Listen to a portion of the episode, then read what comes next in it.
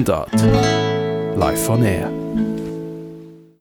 Warum es ganz wichtig ist, im Kindergarten schon anzusetzen und vielleicht die jungen Menschen von morgen so zu prägen oder ihnen ein bisschen einen, ein Gedankengut oder ein Erlebnisgut mitgeben, dass die Sichtweise eine breitere wird.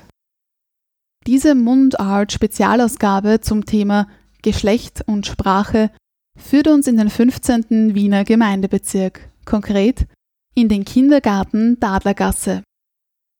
Dieser ist Teil des Bildungskretzels Schönbrunn, welches aus einer Ganztagsvolksschule, einer Mittelschule und einem Oberstufenrealgymnasium besteht. Der Kindergarten umfasst zwei Kleinkindergruppen, drei Kindergartengruppen und eine Integrationsgruppe. Aktuell besuchen rund 130 Kinder zwischen 0 und 6 Jahren den MINT-zertifizierten Kindergarten. Die Abkürzung MINT steht für die Schwerpunktsetzung in den Bereichen Mathematik, Informatik, Naturwissenschaft und Technik. Seit dem Jahr 2014 leitet Ilse Appel den städtischen Kindergarten in der Dadlergasse. Die gebürtige Wienerin ist ausgebildete Montessori-Kindergartenpädagogin und hatte davor bereits in anderen Kindergärten die Leitungsfunktion inne. Was genau steckt hinter einem geschlechtergerechten Denken, Agieren und Sprechen? Wie sehen geschlechtergerechte bzw. geschlechtersensible Materialien, Spiele und Bücher aus? Was braucht es noch auf diesem Weg zur Geschlechtergerechtigkeit? Und welches Fundament kann bereits im Kindergarten gelegt werden? Herzlich willkommen, Ilse Appel. Ein Kindergarten, so wie ihrer ist, mit einer geschlechtssensiblen Pädagogik oder einfach, wo der Fokus drauf gelegt wird, was sind so ganz grob die Unterschiede aber auch die Besonderheiten im Vergleich zu einem Kindergarten, wo das vielleicht nicht so vorgelebt wird. Wie könnten Sie das in Schlagworten kurz zusammenfassen? Das ist äh, schwierig, ich weiß. Ja, das ist schwierig, weil dieses Thema ja eigentlich in jedem Kindergarten gelebt werden soll. Es hängt natürlich ab von den Personen, die im Kindergarten arbeiten, wie intensiv sie sich auf das Thema einlassen, wie sie auch gelenkt werden zu diesem Thema, sprich vorbereitet, viele Besprechungen, viele Beispiele, äh, sich selbst auch mit der Thematik genauer auseinandersetzen. Das heißt, wir haben pädagogische Tage zu diesem Thema. Wir laden auch Leute ein, wir haben Projekte wie das Papa macht mit Projekt, das jetzt mittlerweile Tradition ist. Wir sind das Bildungskretzel Schönbrunn. Das erwähne ich deswegen, weil wir ganz intensiv zusammenarbeiten mit der Volksschule, mit der Mittelschule und mit dem Gymnasium. Sprich, viel Technisches, viele Experimente, auch in verschiedenen Sprachen, Vorlesen in verschiedenen Sprachen. Das heißt, das machen nicht nur Erwachsene, sondern auch Schüler mit den Kindergartenkindern. Wir sind im Technischen Museum aktiv und wir arbeiten mit alten Menschen zusammen. Das ist ganz wichtig zum Thema gendersensibler Pädagogik. Wie sieht das konkret aus? Gibt es da Kooperationen mit? Kooperationen mit dem Pensionistenwohnheim in der Ölweingasse. Das Interessante ist, das äh, macht nicht nur der Kindergarten. Wir besuchen die älteren Menschen, wir laden sie ein. Es gibt Spielnachmittage. Es gibt Vormittage, da kommen die älteren Personen zu uns in den Kindergarten, erleben auch einmal das Feld Kindergarten, erleben auch eine Jause oder eine, einen Morgenkaffee. Und wir erleben das die Kinder? Sind die das gewohnt, dass sozusagen Großeltern äh, naja, hier das sind? Problem oder? ist, dass, äh, oder Problem kann man nicht sagen. Viele Kinder kennen ihre Großeltern nicht. Das ist vor allem bei Kindern mit Migrationshintergrund. Die lassen ihre Familie auch zurück.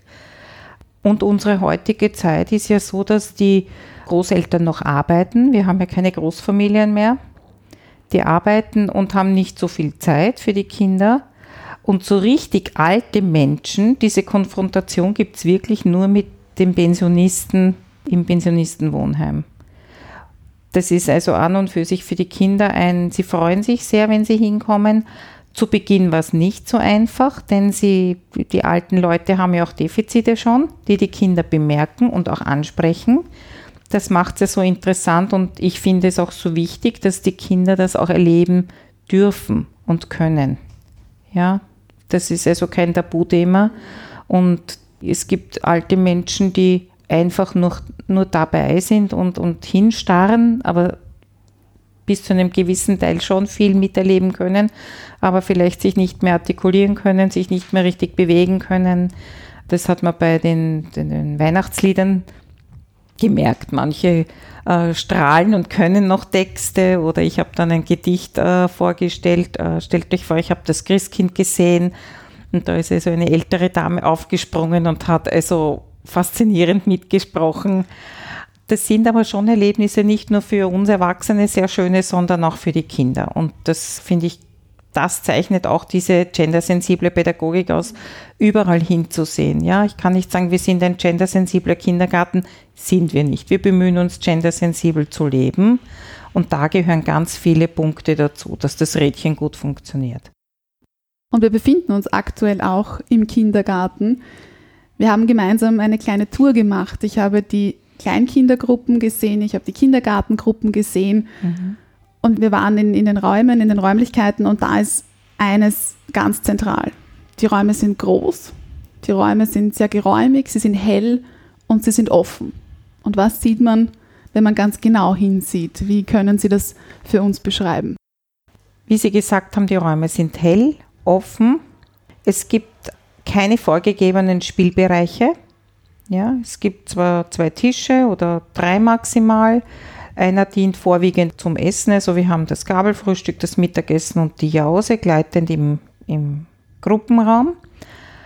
Aber wir haben keine Bauecke vorgegeben, wir haben keine Puppenecke vorgegeben. Die Kinder können aktiv das Spielmaterial aus Rollcontainern nehmen und können es mischen. Das heißt, sie spielen zum Beispiel in einem Kaufmannsladen. In einer Gruppe gibt es einen Kaufmannsladen.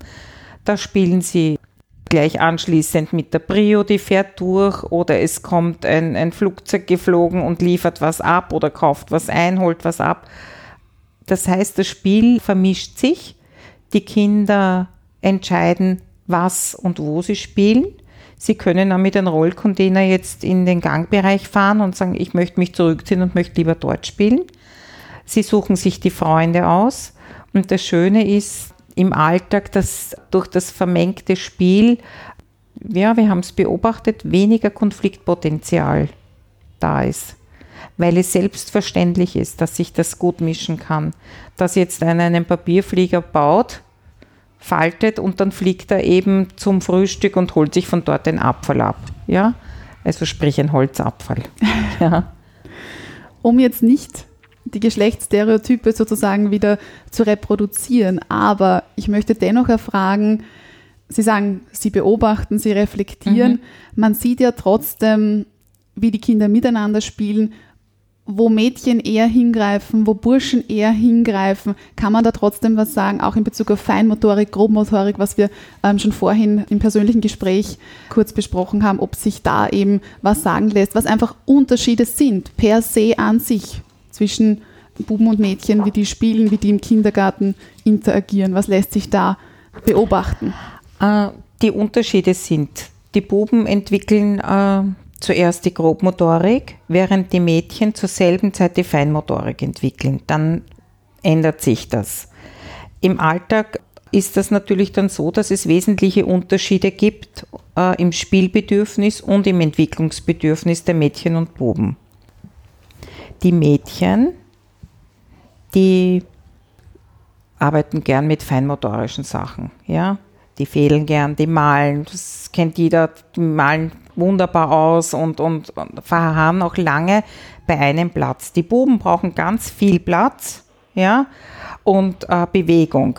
Die haben diesen Drang, ja, was man oft sagt, ma, das ist ja, ja, das ist natürlich, die können gar nicht anders. Das ist auch gut so. Na sicher gibt es ja Mädchen, die so sind, ja. Äh, und in der Gruppe, das ist eben in dem Raumkonzept schon enthalten, ist alles möglich. Ja, es kann dadurch, dass die Räume nicht so vollgestopft sind, ist viel Bewegung möglich. Aber es ist auch genauso gut möglich, äh, sich mit einem Puzzle oder mit einem Spiel zurückzuziehen auf einem Teppich am Boden oder bei Tisch. Die Buben sind halt, ja, wie wir alle wissen, wir sagen halt unruhiger, lebendiger, impulsiver. Jetzt könnte man sagen, na gut, ist das wirklich so? Ich bin also, ich bin keine Psychologin und ich kann das auch nicht wirklich beurteilen, aber wir bemerken, dass aufgrund äh, dieses Raumkonzeptes ich jetzt nicht stereotyp sagen kann, die Buben sind so und die Mädchen so. Die Mädchen arbeiten genauso mit Bebot, äh, programmieren, haben genauso dasselbe Interesse, mit Holz zu arbeiten, äh, mit technischen Baukästen. Wir bieten natürlich schon vielfältiges Material an. Nicht? Das Wichtige ist eigentlich die vorbereitete Umgebung dafür. Es ist aber auch ganz klar, dass die Buben irrsinnig gerne backen, Kekse backen, Suppe kochen, äh, auch helfen im, im Gruppenraum, äh, sprich der Assistentin beim Staubwischen, beim Staubsaugen helfen. Ja, all diese Sachen, die vielleicht nicht zu Hause so möglich sind. Ja, wir haben natürlich Pädagogen und Assistenten im Haus. Das heißt, es ist selbstverständlich, die Arbeit, die eine Pädagogin macht, macht auch ein Pädagoge. Es ist selbstverständlich, die Arbeit, die die Assistentin macht, macht ein Assistent. Diese Rollenbilder sehen die Kinder und es ist selbstverständlich eigentlich. Wie es zu Hause gelebt wird, das können wir nicht beeinflussen. Wir machen zwar einen Elternabend, wir sprechen sie an, wir haben Papa macht mit Projekte, wir laden die Väter ein, kommen sehr gerne und wollen mehr und mehr aktiv sein. Die Mütter freuen sich, weil sie mal zu Hause äh, etwas durchschnaufen können. Das können wir, aber die Kulturen können wir auch nicht brechen. Ja? Also ich habe schon gehabt, ein Kind, das, ein, ein Bub, der hat gebügelt und dann ist der Papa gekommen, hat ihn abgeholt und war sehr schockiert und also wollte es eigentlich nicht. Ja, das kann ich nicht brechen. Es gibt dann Gespräche und wir führen sie sensibel darauf hin und haben die Eltern genug Vertrauen, dann lassen sie es auch zu. Das heißt, ganz wichtig ist auch in so einem Bereich, dass die Eltern immer informiert werden und das Vertrauen aufgebaut wird. Es ist vielleicht schwer zu sagen, aber wann identifizieren sich Kinder erstmals mit ihrem Geschlecht? Ab welchem Alter merken sie die Umwelt, dass es da Unterschiede gibt und ab wann ja, findet diese Selbstidentifizierung statt? Naja, ich würde mal sagen, wenn die, es kann schon in der Krippe beginnen, sobald die Kinder sauber werden, entdecken sie ja auch ihre Geschlechtsteile. Ja, in der Gruppe, wenn sie aufs Klo gehen, sehen sie auch, aha, anders, was ist da los? Ja, sehr interessant. Oder wenn ein Kind gewickelt wird, stehen oft steht eines daneben und schaut einmal, wie das ist. Aber da steht das Geschlecht, ich weiß nicht, so im Vordergrund. Das ist auch natürlich. Also für, für mich ist es natürlich, in unserem Haus auch. Das nächste Interessante ist dann, glaube ich, wenn sie im Kindergarten sind, da entdecken sie es nämlich wirklich, auch bewusst. Also, boah, was ist da los?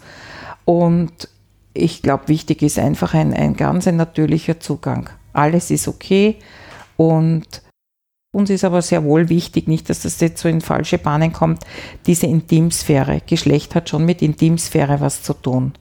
Das heißt, wenn ein Kind jetzt auf die Toilette geht, dann geht es alleine auf die Toilette. Wenn es Hilfe braucht, bekommt sie Hilfe, egal von einem Pädagogen oder einer Pädagogin oder Assistentin oder Assistent. Auch da äh, hatten wir schon so eine Situation, dass eine Mutter bei der Einschreibung gesagt hat, mein Kind soll nicht von einem Assistenten zur Toilette begleitet werden. Das ist für uns ein No-Go, denn jeder ist gleichgestellt und äh, in dem Fall ist diese Mutter halt nicht bei uns. Ja, sind wir nicht der passende Kindergarten. Ja, muss man akzeptieren, ist auch okay so, aber ich denke, die Kinder, äh, es ist wichtig, dass die Kinder ihr Geschlecht wahrnehmen, dass das in Ordnung ist. Wir unterstützen sie in der Haltung und eigentlich in der Offenheit, ja, dass das natürlich ist, wie jeder aussieht. Und so wie ich aussehe, so ist es okay. Und wie viele Geschlechter gibt es denn jetzt? Also gibt es da von, von Seiten der Kinder ein Bewusstsein von Mann und Frau, von Jungen mhm. und Mädchen? Mhm. Oder ja, wird auch gesagt, ach, da gibt es noch das und das und es gibt unglaublich viel. Oder wie Nein. kann man sich das vorstellen? Weil äh, die Kinder, also die Kinder sehen Bub und Mädchen. wenn vielleicht in einer Familie jetzt eine andere Situation wäre, dann würden sie es kennen. Wir haben ein, ein Kind im Kindergarten, das hat zwei Väter. Das ist ganz okay. Fragt niemand nach, es ist, wie es ist. Ja, und das ist das Schöne. Solange Kinder ja nichts anderes sehen oder erleben, kennen sie nur die zwei Sachen jetzt, Bub, Mädchen. Und es wäre Ja. Überforderung zu sagen, es gibt Bub, es gibt Mädchen und dann gibt es noch das und es gibt viele. Und so. das, das, Das lernen sie, glaube ich, dann äh, im Schulalter, wenn sie älter werden, werden sie mehr damit konfrontiert. Ja, aber im, bei uns im Kindergarten sehen sie nur, aha, da gibt es zwei Väter, Papi und Papa und das ist okay. Ja, aber das ist äh, für die Kinder, die Kinder sehen, die Kinder sind ja wesentlich toleranter. Ja, die, die Erwachsenen äh, machen diese Schubladen auf und sagen dorthin und dahin. Die Kinder sind da sehr frei und offen für alles. Wir haben jetzt schon gehört, die Raumgestaltung, der Umgang mit Stereotypen sozusagen. Was gehört für Sie noch dazu, zu diesem gendergerechten, zu einem möglichst ja, neutralen Habitus? Was gehört dann noch dazu? Zur Sprache kommen wir dann noch gesondert. Wie ist das mit Kleidung, mit, mit dem Auftreten? Gibt es dazu noch besondere Aspekte, an die man vielleicht gar nicht so denkt? Für uns im Haus ist es sehr wichtig, ja, es hört sich lustig an, eine, Geschlechter, eine Geschlechterbrille aufzusetzen. Das heißt für uns die Sensibilität zu diesem Thema zu behalten, denn hinschauen ist wichtig, reflektieren ist noch wichtiger, denn aus Reflexionen können wir wieder neue Schwerpunkte setzen oder sagen, "Hm, da müssen wir einen Schritt zurück, das ist wichtig. Sprich zum Beispiel, wir selektieren dann, wir brauchen vielleicht ein anderes äh, Spielmaterial, Bücher, wir äh, brauchen einen Zugang zu den Eltern, weil vielleicht jetzt nicht so viel Verständnis von manchen Eltern da ist. Also das drum Wachsein um dieses Thema ist schon wichtig. Von der Kleidung her, wir haben ganz normal, wie in jedem anderen Kindergarten, Mädchen mit rosanen Sockern und Stutzerln und, und kommen also rosa gekleidet, diese typischen Farben, die ja Die werden früher- nicht umgezogen. Ja, na, das passt auch, ja. Also wir haben ein, ein Kind, das da gibt es ein lustiges Foto von uns mit Kleidern, mit Spitzenrockerl und auf, äh, schlägt auf so einen Boxsack ein. Ja. Wichtig ist, dass das Angebot da ist und dass die Kinder das auch annehmen können. Die Kleidung ist zweitrangig.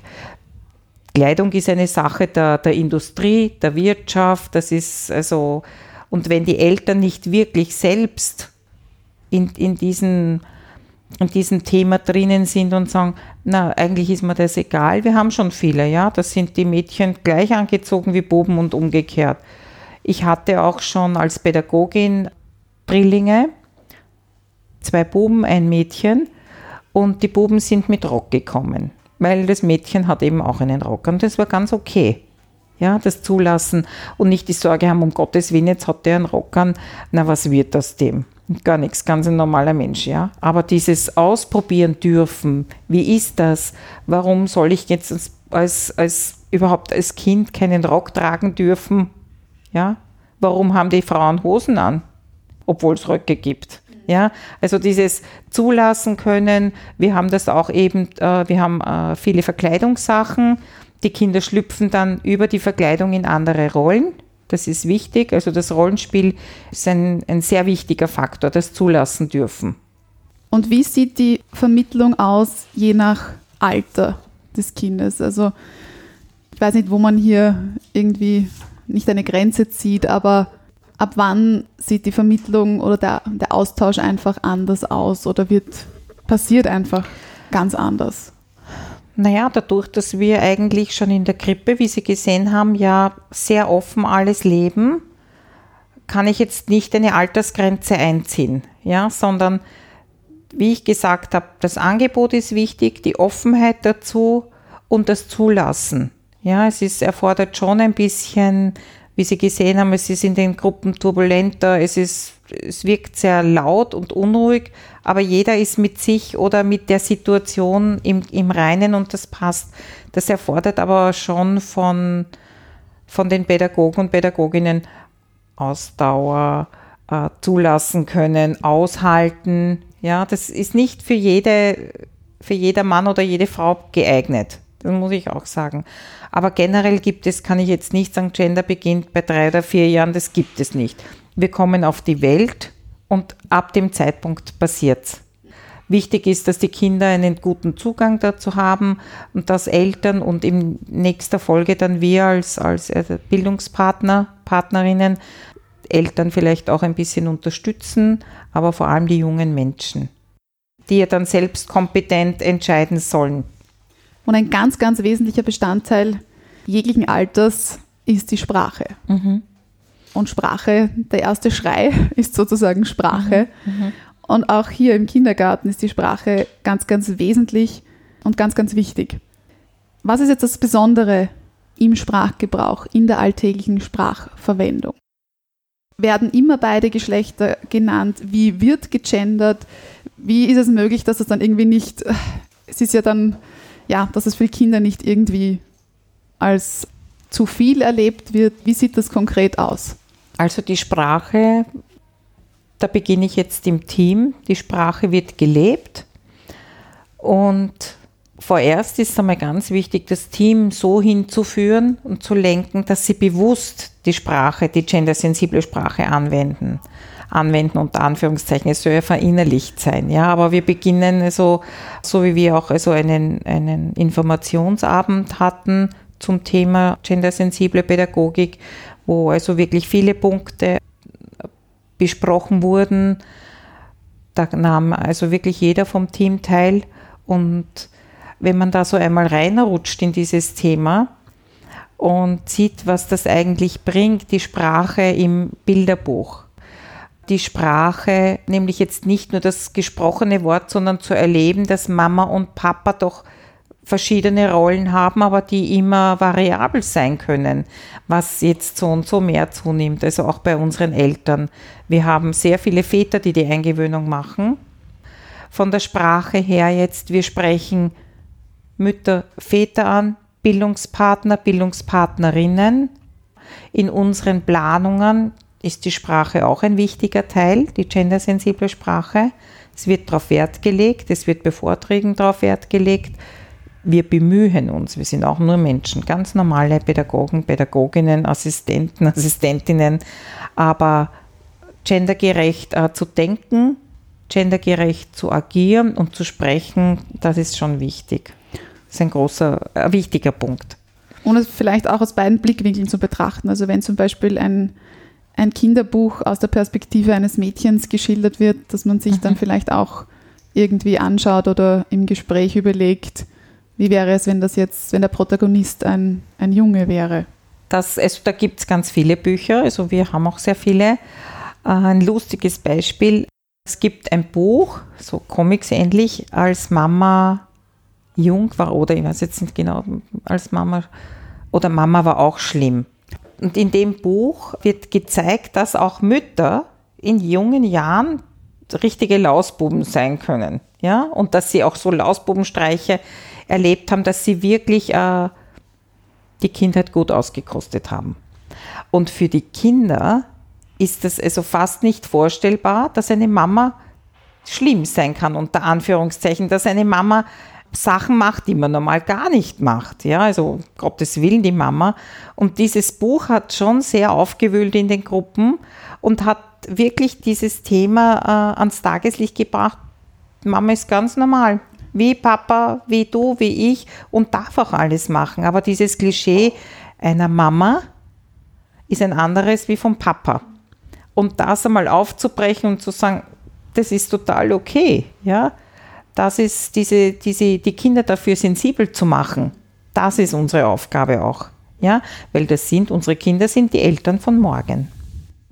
Also das heißt, wir setzen diese, die Bausteine in die Kinder und hoffen oder denken, das wird dann einmal gelebt auch.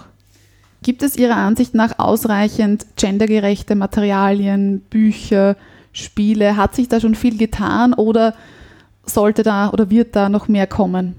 Oh ja, denke ich schon. Die gibt es sehr wohl. wenn man ganz bewusst selektiert und, und hinschaut, ich muss jetzt nicht, ich kann ja die Farben rosa und blau meiden, aber es hängt nicht nur an den Farben. Ich kann sehr wohl darauf achten, gebe ich technisches Material her, was biete ich den Kindern an, um wirklich den, äh, wie soll ich das sagen, Material anbieten, Konstruktionsmaterial, ja, also so grobe Sachen oder äh, mit, mit kleinen Ziegeln ein Haus bauen, also technische Sachen. Genauso wichtig ist es aber, dass ich anbiete haushaltsmäßige Sachen, dass von allem, was wir haben, was wir im Alltag brauchen, dass die Kinder die Möglichkeit haben, das auszuprobieren. Und wir legen schon noch ein bisschen so einen, einen, ein Häufchen drauf. Uns ist sehr wichtig der technische Zugang, weil ich denke, dass Mädchen zu Hause nicht viel Möglichkeit haben, nicht viele. Es wird sicher Eltern geben, die das schon also so in, im Lot halten. Und um einem jungen Menschen wirklich die Chance zu geben, einen guten Beruf zu wählen, ist es schon wichtig, in jungen Jahren viel ausprobieren zu lassen. Und da ist die Bandbreite eine sehr hohe. Da liegt es eigentlich nur an den Pädagogen oder es liegt sehr viel an den Pädagogen, die richtige Wahl zu treffen des Bildungsmaterials. Und eine spezielle Frage zu den Bilderbüchern. Wird in Bilderbüchern gegendert, dass wirklich die männliche und die weibliche Form verwendet wird? Gibt schon, gibt schon, ja. Es gibt schon welche, aber das noch, ja, da ist schon noch Bedarf. Ja, also bei, bei so richtig, man sagt, es gibt schon wirklich viele Genderbücher, die auch oft einmal äh, Berufe, wenn wir jetzt die Berufe hernehmen, ja. Es gibt schon eine, einen Polizist und eine Polizistin, Arzt, Ärztin. Also auch in, in den Berufen werden schon wirklich die Wörter so verwendet, ja. Aber das dauert, ja. Der Prozess ist sicher noch ein längerer, aber es gibt sicher auch schon gutes Material. In der schriftlichen Kommunikation gibt es ja verschiedene Varianten und Möglichkeiten zu gendern. Für welche haben Sie sich wahrscheinlich einheitlich entschieden? Mit Binnen-I oder führen Sie Ärzte und Ärztinnen? Führen Sie beide Formen an? Also in der Sprache jetzt. In der Sprache äh, ist es für mich die Frau Doktor und der Herr Doktor. Die Frau Magister, der Herr Magister. Das ist von der Sprache her. Im Schriftlichen mache ich dieses große I, Bildungspartnerinnen. Und also so, wenn es ähm, nicht gut oder sagen wir so nicht gut ersichtlich ist, ein Wort, dann schreibe ich es immer aus und schreibe lieber zwei Wörter, weiblich und männlich. Das hat nämlich auch was in meiner Sichtweise mit Wertschätzung zu tun.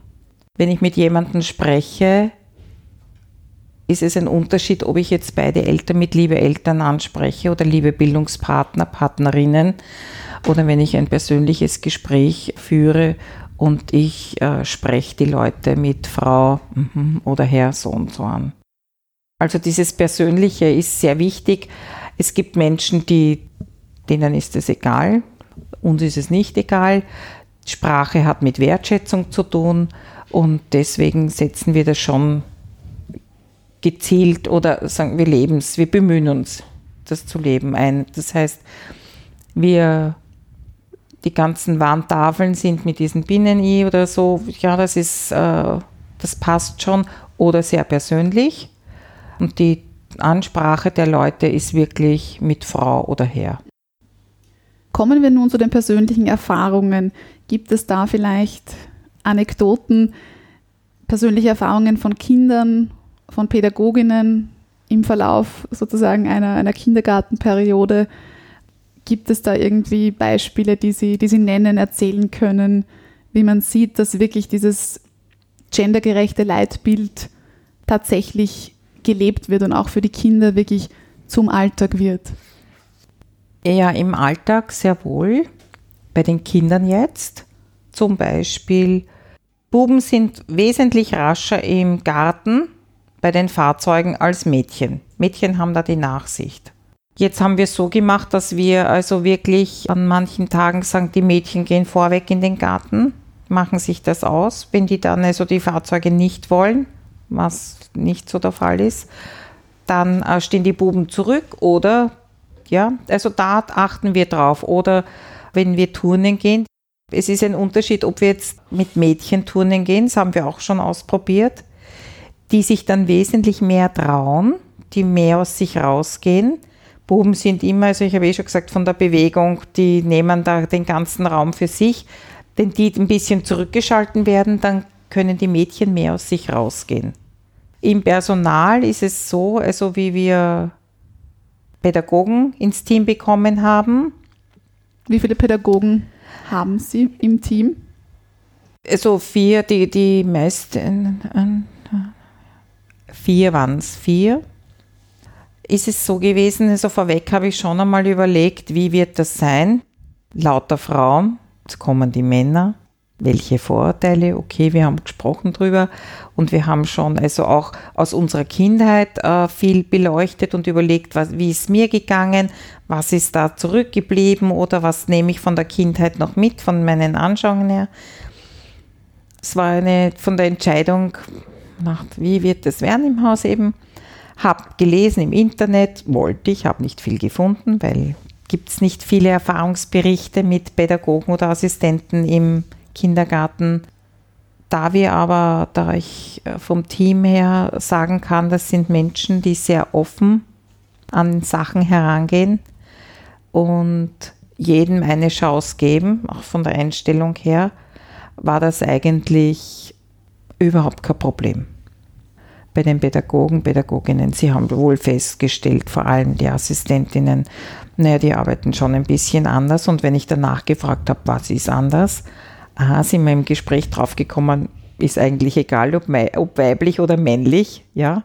Also das war der erste Zugang. Der zweite war dann, einen Assistenten im Team zu haben. Da habe ich dann gedacht, mh, wir schauen wieder. Das war dann aber schon zwei, drei Jahre später. Wir schauen wieder, was da los ist. Und der ist sehr gut eingebunden. Also auch wenn er backt einen Kuchen und alle, boah, wenn, wenn er einen Kuchen macht, das ist ja lecker Schmecker sozusagen, kann er und also das ist, zählt natürlich auch. Ist bei den Reinigungsarbeiten sehr ordentlich. Perfekt ist niemand bei uns im Haus, aber er hat äh, ein großes Herz für Kinder und geht wunderbar mit Kindern um. Und da kommt jetzt gleich das nächste, was Sie mich vielleicht fragen wollen. Was sagen die Eltern? ja, wie wir umgestellt haben, also dass wirklich so Pädagogen in, ins Team gekommen sind, war von den Eltern eigentlich kaum was Negatives. Selbst äh, in der Grippe beim Wickeln, kein Problem. Ja, weil das sind immer so zweischneidige Sachen. Wickelt ein Mann, um Gottes Willen, und kann der das und überhaupt und, und, und. Hm. Also die Skepsis war überhaupt nicht da. Im Gegenteil, Leute haben sich sehr gefreut. Boah, ihr habt einen Pädagogen also sehr gut aufgenommen und auch dann eigentlich bei Assistenzpädagogen und Assistenten gab es kein Problem. Ja, das muss ich wirklich sagen. Für mich war schon immer die Sorge, wie werden wir das annehmen können miteinander. Aber das ist, ich glaube, das ist schon das Team auch, wie es äh, geführt ist, dieses offene, dieser Zugang, dieses Miteinander. Das sind alles Vorreiter eigentlich für gendersensible Pädagogik. Die offene Haltung des Menschen. Wie wird diese geschlechtssensible Pädagogik von den Eltern wahrgenommen? Schaffen Sie es auch, den Großteil der Eltern zu erreichen und diese auch sozusagen zum Mittragen zu animieren? Oder hört es bei vielen dann doch auf, wenn sie den Kindergarten verlassen oder wenn sie eben mhm. nach Hause gehen? Äh, so, das ist halb, halb, würde ich sagen, ja. Wir haben viele Eltern, da sind Mütter und Väter sehr interessiert und aktiv am Kindergartengeschehen interessiert. Sprich, wir haben Bildungspartner, Elternvertreter und Vertreterinnen, Mütter und Väter. Wir haben viele Väter, die die Eingewöhnung machen. Wir haben aber auch Menschen aus anderen Kulturen, die vielleicht zu Hause schon ein anderes Bild haben der Frau und des Mannes, die aber im Kindergarten das zulassen. Ich habe vorher erzählt, also darf nicht bügeln, soll nicht in einen äh, hauswirtschaftlichen Bereich eingebunden werden. Das haben wir nicht. Ich hatte es die letzten Jahre ein einziges Mal. Ja, also eine sehr mit, mit äh, sehr engen Sichtweisen, sagen wir so, eine Familie, ja, auch bei Festen und so, da ist dieses Kind dann zu Hause gelassen worden. Aber das war eine einzige Familie. Ich habe 130 Kinder im Kindergarten und die Leute, auch aus anderen Kulturen, ich habe schon eingangs erwähnt, das hat mit Vertrauen auch zu tun. Es wird Vertrauen aufgebaut, Wertschätzung und umso wertschätzender ich Menschen begegne, umso mehr oder schneller öffnen sie sich und lassen auch was zu. Ja, es ist eh so, äh, ich frage dann oft bei Einschreibungen, wie, wie war die Geburt oder und dann frage ich auch, war der Papa dabei, waren Sie dabei? Meistens kommen beide Eltern und es wundert mich immer wieder, es sind fast alle Männer dabei. Obwohl es immer heißt, na, die, die, die lehnen das ab, also aus anderen Kulturen. Stimmt nicht. Ja, also Familie ist schon sehr wichtig und die Menschen, die hier in dem Grätzl leben, haben sich auch ausgesucht, miteinander mit verschiedenen Kulturen zu leben. Und ich glaube, dass diese Sensibilität für, für den Einzelnen sehr stark ist. Sie haben es gerade erwähnt, 130 Kinder leben und spielen hier insgesamt. Wie viele davon sind mehrsprachig bzw. haben eine andere Erstsprache oder Muttersprache als Deutsch? Äh, ich denke, verschiedene Sprachen haben wir ungefähr 16, 16, 16 ungefähr. Ihr müsst jetzt nachschauen, ja. Verschiedene Sprachen. Wir sprechen alle Deutsch hier. Wir haben sehr wohl auch Bilderbücher in anderen Sprachen. Wir haben Assistentinnen mit anderen Sprachen, die wir auch einsetzen. Wir begleiten Eltern in anderen Sprachen. Das hebt noch einmal das Vertrauen und die Wertschätzung. Wir haben Vorleseprojekte, kann man nicht sagen. Es kommen Kinder aus der Mittelschule und lesen in ihren Sprachen unseren Kindern vor. Das heißt, die Sprachenvielfalt haben wir die leben wir auch. Das ist auch wichtig, der Zugang. Viele Eltern kommen und, und sagen bei der Einschreibung, sprechen ein bisschen Deutsch, lernen zu Hause Deutsch. Und bin ich also bitte nicht, sprecht eure Sprache, das sind eure Wurzeln. Die Kinder lernen hier Deutsch. Ja? Wenn ein Kind seine eigene Familiensprache, Muttersprache gut lernt, dann kann es ganz schnell jede andere Sprache lernen. Das ist nur so diese Unsicherheit oft bei, bei Menschen, die eine andere Mutter, eine, eine, die glauben, ihre Muttersprache ist weniger wert als Deutsch. Ja, das muss ich auch sagen. Und, und das nehme ich schon äh, sofort bitte sprecht eure Sprache. Und äh, es ist wirklich so, dass sie dann so dankbar sind. Ja, weil sie denken, auch wenn ich jetzt äh, nicht Deutsch spreche, werde ich angenommen.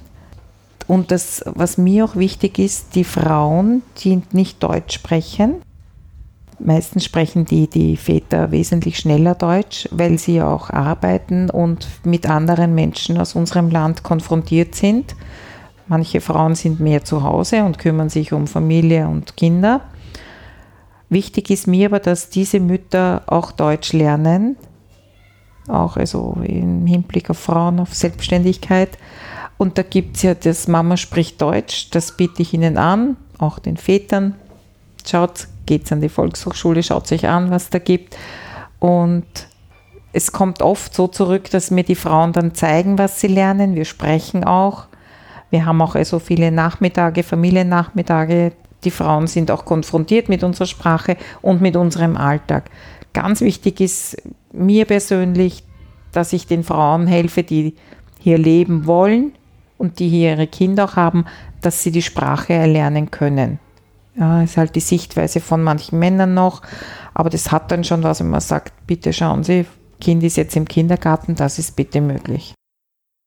Und nicht nur innerhalb der deutschen Sprache gibt es ganz viele Dialekte, ganz viele mhm. verschiedene mhm. Sprechweisen. Spielt der Dialekt in irgendeiner Art und Weise im Kindergarten eine Rolle? Ja, schon. Also wenn Kinder zum Beispiel verschiedene Sprachen sprechen, und wir bräuchten jetzt Unterstützung von einem Kind, dann kommt oft, wir sprechen zwar dieselbe Sprache, aber nicht denselben Dialekt und somit kann ich das nicht verstehen. Oder in einem, ich bin einmal beim Frühstück bei Kindern gesessen und ein Bub hat mir in einer Sprache so viel erzählt und es sind Mädchen auch am Tisch gesessen und ich habe gesagt, ihr sprecht doch seine Sprache. Könnt ihr mir sagen, was, was er von mir möchte? Ich müssen schon so lachen. Und die Mädchen haben gesagt, wir verstehen ihn auch nicht. Und dann habe ich die, die Mama angesprochen von dem, von dem Buben und habe nachgefragt, was los ist. Zu Hause wird Kroatisch gesprochen, Serbisch und Deutsch. So, und das Kind hat aber noch keine, das ist, sind Familiensprachen schon drei. Ältere Kinder, die Oma ist da, spricht auch wieder in einem anderen, ein bisschen ja, Dialekt muss man sagen, ich kenne mich ja nicht so aus bei den Sprachen. Die Mutter hat gesagt, das Kind hat noch keine vollständige Sprache, weil jeder mit ihm anders spricht. Das heißt, er setzt Wörter zusammen, von jeder Sprache ein bisschen und diesen Dialekt hat niemand verstanden, unter Anführungszeichen. Ja, also und deswegen ist mir auch ganz wichtig, den Eltern zu sagen, bitte eure Wurzeln, eure Sprache, das ist super, bleibt dabei, keine Sorge, weil natürlich ist die Sorge da, bis zur Schule kann das Kind dann gut Deutsch, Schule ist wichtig, Bildung, verständlich. Aber da die Eltern hingegen zu beruhigen und sagen, das passt. Sie sind ja gebürtige Wienerin. Würden Sie sagen, dass Sie einen Dialekt sprechen? Ja, ein bisschen schon. Bisschen. Es ist schon gepflegte Umgangssprache, auch also zu Hause. Spielt der Dialekt oder sagen wir alles, was eher dialektaler ist, wie Sie sagen, das muss ja nicht gleich der urwienerische Dialekt sein. Das kann ja auch ein bisschen standardfern sein. Spielt der in Ihrem Beruf eine Rolle? Spielt der bei Kindergartenpädagogen eine Rolle? Oder ist es dann doch so wie auch in der Schule, man soll eher, man ist eher angehalten, Hochdeutsch zu sprechen und das Dialektale eher weitgehend zu vermeiden? Äh, jetzt muss ich ja mal das rausholen. Wir sind alle Menschen. Ja? Und gepflegte Umgangssprache ist sehr wichtig. Ja, Vorbildwirkung, keine Frage.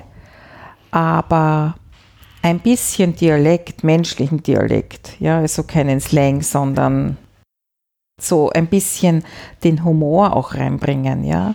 Nur steif unterwegs sein, wenn wir das wären hier alle im Haus, dann würden wir nicht so gute Arbeit leisten können.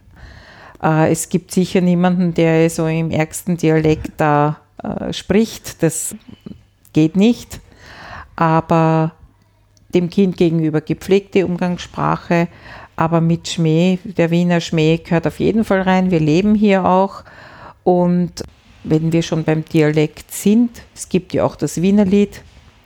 Also wir haben ja auch Kulturgüter und wenn man das mit den anderen so ein bisschen mischt, geht das recht gut. Wenn ich jetzt natürlich äh, eine Sprachförderung mache, dann gibt es kein dialektes Wort. Ja, das ist, dann wird wirklich schön Hochdeutsch gesprochen. Aber im Alter kann man ohne weiter sagen, oh je, was ist denn jetzt da passiert?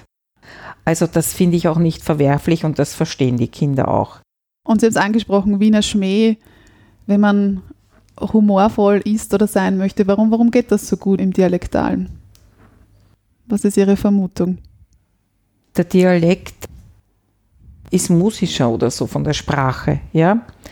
Und wenn die deutsche Sprache äh, gesprochen wird, dann ist das sehr straight, sehr hart. Ja, ist wichtig, um äh, die Sprache gut zu erlernen.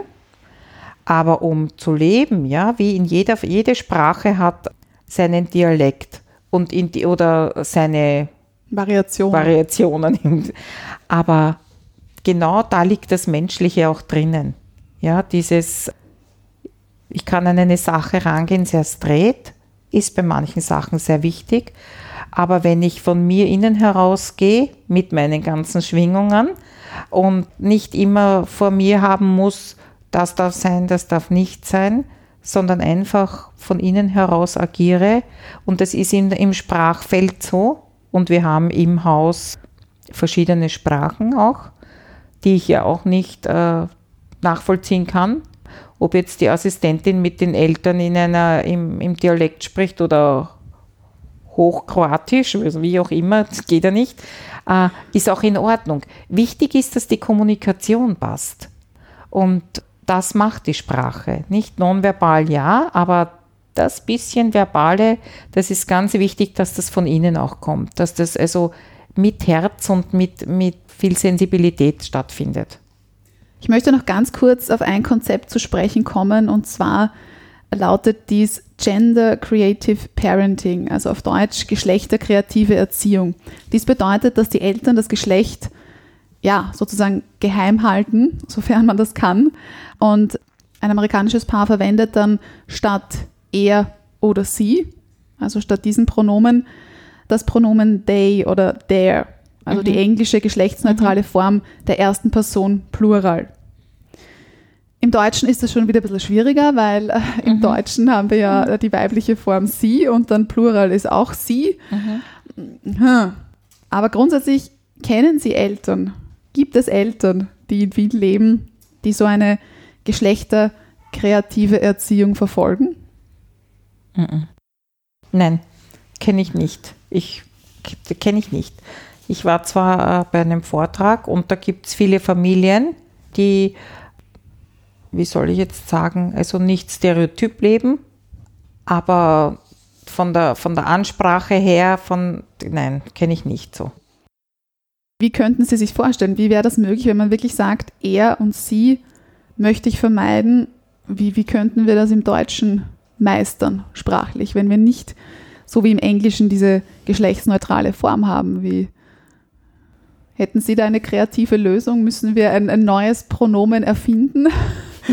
Oder finden Sie das dann irgendwie übertrieben und, und, und schwierig, wenn wir jetzt da sprachexperimentell vorgehen? Also ich würde von meiner Einstellung her, wenn, wenn das Menschen betrifft, dann werden die das richtige Wort finden. Für mich ist wichtig, dass die Menschen, die so leben wollen, dass es für sie passt und die finden auch den, das Zueinander und auch nach außen hin. Ich habe also schon äh, oft gehört, dass es sehr schwierige Situationen gibt. Ja. Äh, wenn wir von gendersensibler Pädagogik reden, dann reden wir hier in einem geschützten Rahmen fast, aber ich glaube, im, im Alltag, im Lebensalltag ist es schon noch ein sehr heikles und schwieriges Thema für Familien, die anders leben wollen, gut leben zu können das glaube ich schon, dass das eine Schwierigkeit ist. Weil das Verständnis noch nicht wirklich so da ist. Das ist eigentlich ein Grund, warum es ganz wichtig ist, im Kindergarten schon anzusetzen und vielleicht die jungen Menschen von morgen so zu prägen oder ihnen ein bisschen einen, ein Gedankengut oder ein Erlebnisgut mitgeben, dass die Sichtweise eine breitere wird. Sie haben jetzt eigentlich schon ein, ein schönes Schlusswort geliefert. Nur eine ganz, ganz kurze Nachfrage noch dazu. Was braucht es denn noch? Sie sagen schon, das Fundament ist da, das Fundament, darauf kann man aufbauen. Aber einerseits, was braucht es noch auf diesem Weg zur Gendergerechtigkeit und welche Ideen haben Sie noch? Was haben Sie noch alles vor? Also meine Ideen wären, mindestens 50 Prozent Männer im Kindergarten und 50 Prozent Frauen. Meine Ideen wären, das auch in der Öffentlichkeit noch publiker werden zu lassen, dass es wirklich lebbar ist. Ich denke aber, dass das ein Prozess ist, der nicht von heute auf morgen passiert, sondern über Generationen geht. Deswegen äh, ist mir so oder in unserem Team hat gendersensible Pädagogik sehr wohl einen hohen Stellenwert im Zusammenhang mit offenen Arbeiten, offener Sichtweise heißt das. Offenes Arbeiten heißt jetzt nicht, wir machen die Türen auf und wir sind überall, sondern offenes Arbeiten ist in unserem Team Offenheit, wachsam zu sein, sensibel zu sein und die Möglichkeit zu geben, denn die Kinder zeigen uns eigentlich den Weg. Und wenn wir gut beobachten, wenn wir sensibel genug sind, können wir die Umgebung diesbezüglich vorbereiten, auch im Hinblick gendersensibler Pädagogik. Nachgefragt. Der Mundart Word Rap.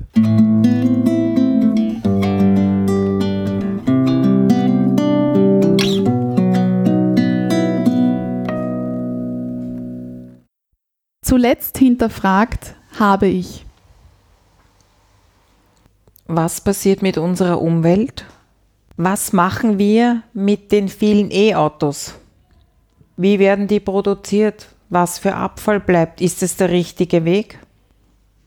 Diesen Satz habe ich in meiner Kindheit ununterbrochen gehört. Indianer kennt keinen Schmerz und wenn du groß bist, ist alles wieder gut. In diese Rolle bzw. Identität möchte ich gerne schlüpfen. Dalai Lama. Wenn ich etwas an der Sprache ändern könnte, dann wäre es. Äh, nicht ändern, sondern ich würde gerne, die, wir sind jetzt schon wieder beim Dialekt, dieses, äh, die traditionelle Wiener Sprache lassen, sprich im Volkslied. Äh, mir wäre wichtig, äh, diese alten Reime, all dieses, dieses alte Spruchgut und dieses alte Liedergut beizubehalten, wenn möglich, weil das nimmt leider ab. Womit sollten wir aufhören? An uns selbst zu denken. Und womit sollten wir anfangen? An andere zu denken. Kindsein bedeutet für mich persönlich. Kindsein bedeutet für mich die schönste Zeit meines Lebens und die sorgsam erleben zu dürfen. Darüber ärgere ich mich maßlos. Hm.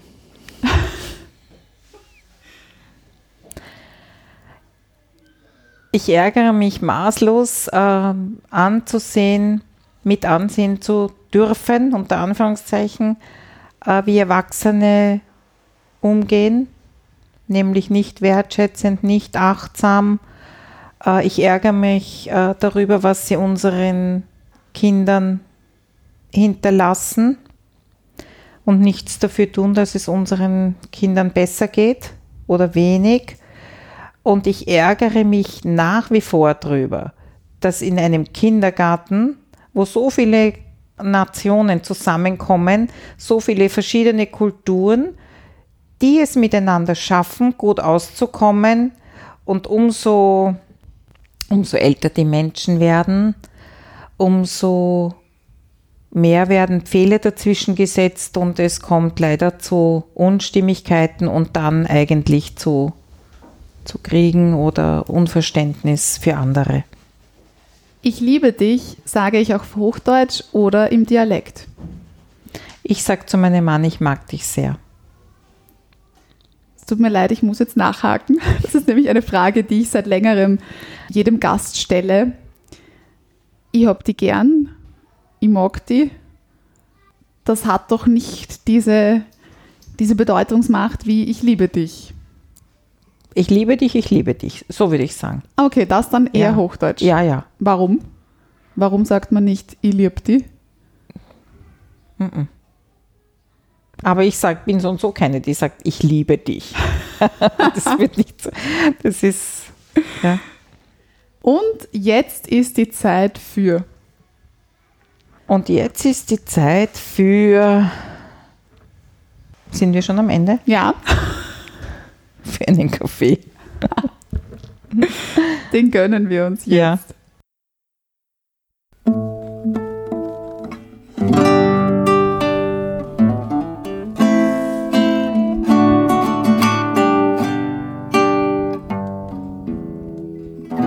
Mundart, der Podcast für Sprachkünstler.